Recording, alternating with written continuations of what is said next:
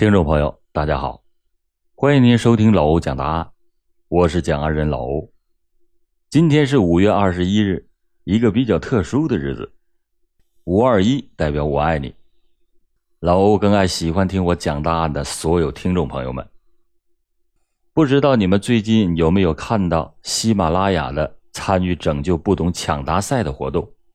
这个活动非常有意思，好玩，还有奖品拿。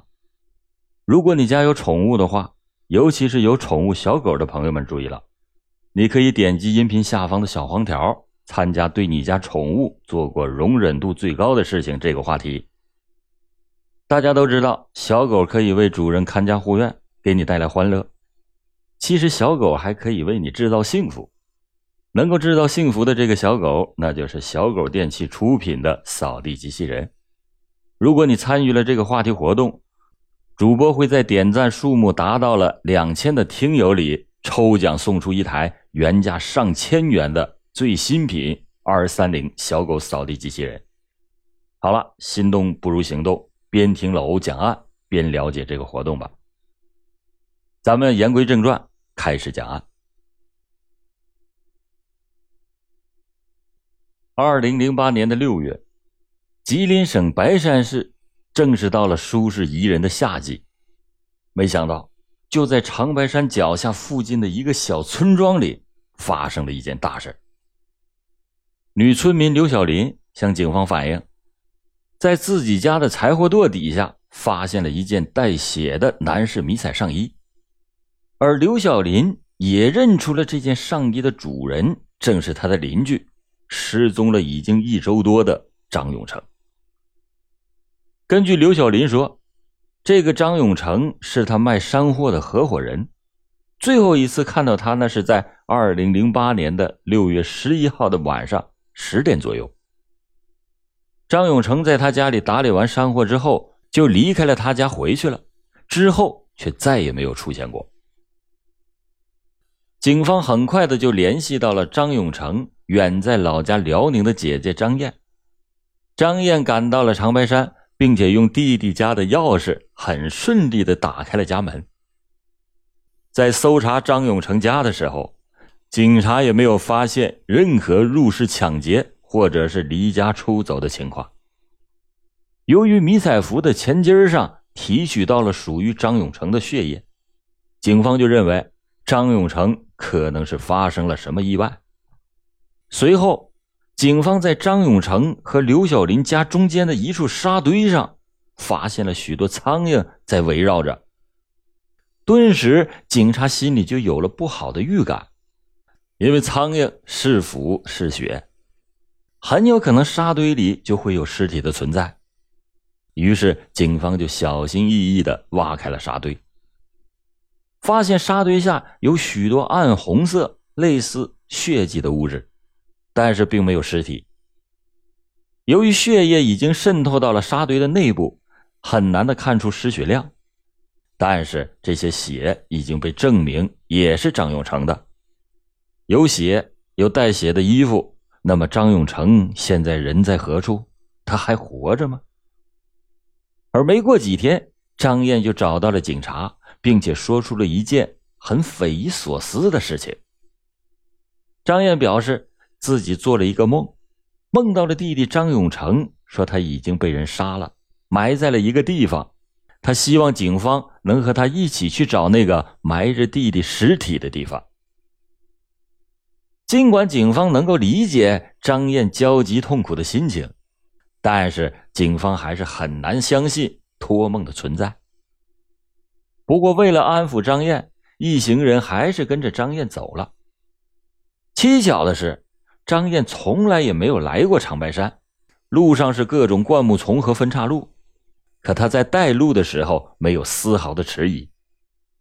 走了一会儿，来到了一处人迹罕至的空地上，这里离铁道有二十米的距离，是一个无人区。张燕表示，他弟弟就埋在了这里。警方是半信半疑的开始打量着现场，然而。让他们意想不到的事情发生了。一位眼尖的警察很快的就发现，在大部分白色沙土的空地上，有一块地方似乎是土色泛黑，就像是被人翻动过。难道张永成真的被埋在这里吗？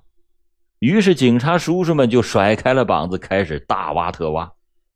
等挖到了两米多深之后，一具男尸赫然的就出现在了他们的眼前。经过辨认，死者就是张永成，他还穿着那条和上衣一套的迷彩裤，而他身上的伤痕总共多达十三处，都是刀伤，有一刀还直刺了心脏，可见凶手对张永成是有着极深的怨恨，泄愤的倾向非常的明显。而从照片中也可以看出，埋尸地的附近没有任何人经过或者是打斗的痕迹。据此，警方开始排查张永成在村里是否有任何的仇家，特别是一些细节令人注意。首先是挖一个深达两米多的坑，对于很多人来说，那是一件极其消耗体力的事情，而且挖的越深。土也就越难被抛出，更何况是在一片漆黑的晚上呢？这个张永成身高一米八三，体重二百多斤，埋尸地又没有打斗的痕迹，凶手又是怎么把这么一个健壮的男子带到这么一个荒无人烟的地方呢？再有，沙土地的周围没有任何一点的脚印或者是车轮的痕迹，而沙地上的印记。一般没有十天半个月，那是不会掉的。这说明凶手一定曾经专门的清理过现场。同时，警察表示，张永成的姐姐在案发之前连辽宁的老家的乡镇都没有出去过，怎么就会如此清楚他弟弟埋尸的地方呢？会不会是有人杀了他弟弟，告诉了他，然后他良心不安的假装来托梦呢？调查了一圈，警方也没有发现村里有任何人和张岩认识。接着，一条重要的线索很快的就传到了警察的耳朵里。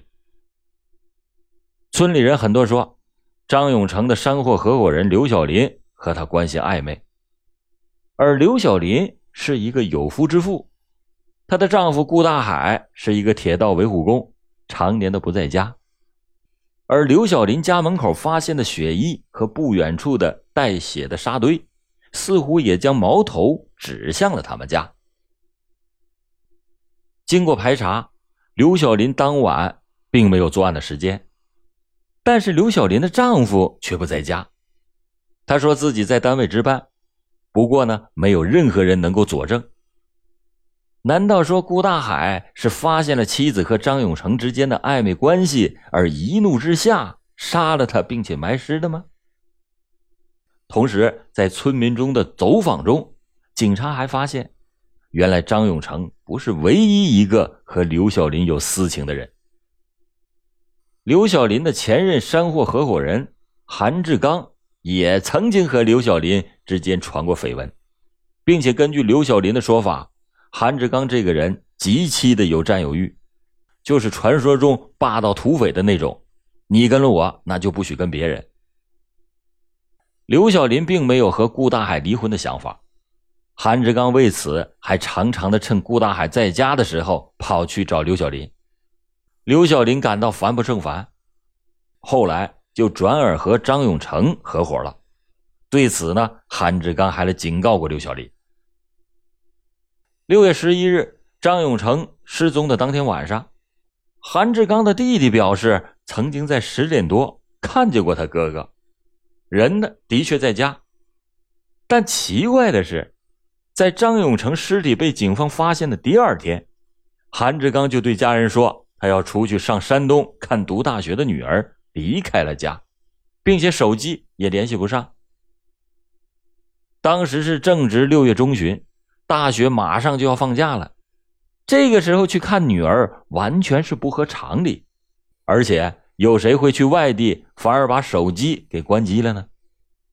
结合这些现象，刘小林的丈夫顾大海和前合伙人兼暧昧对象韩志刚都具有作案的嫌疑，但由于韩志刚一直未归，也就没有办法对他进行审问。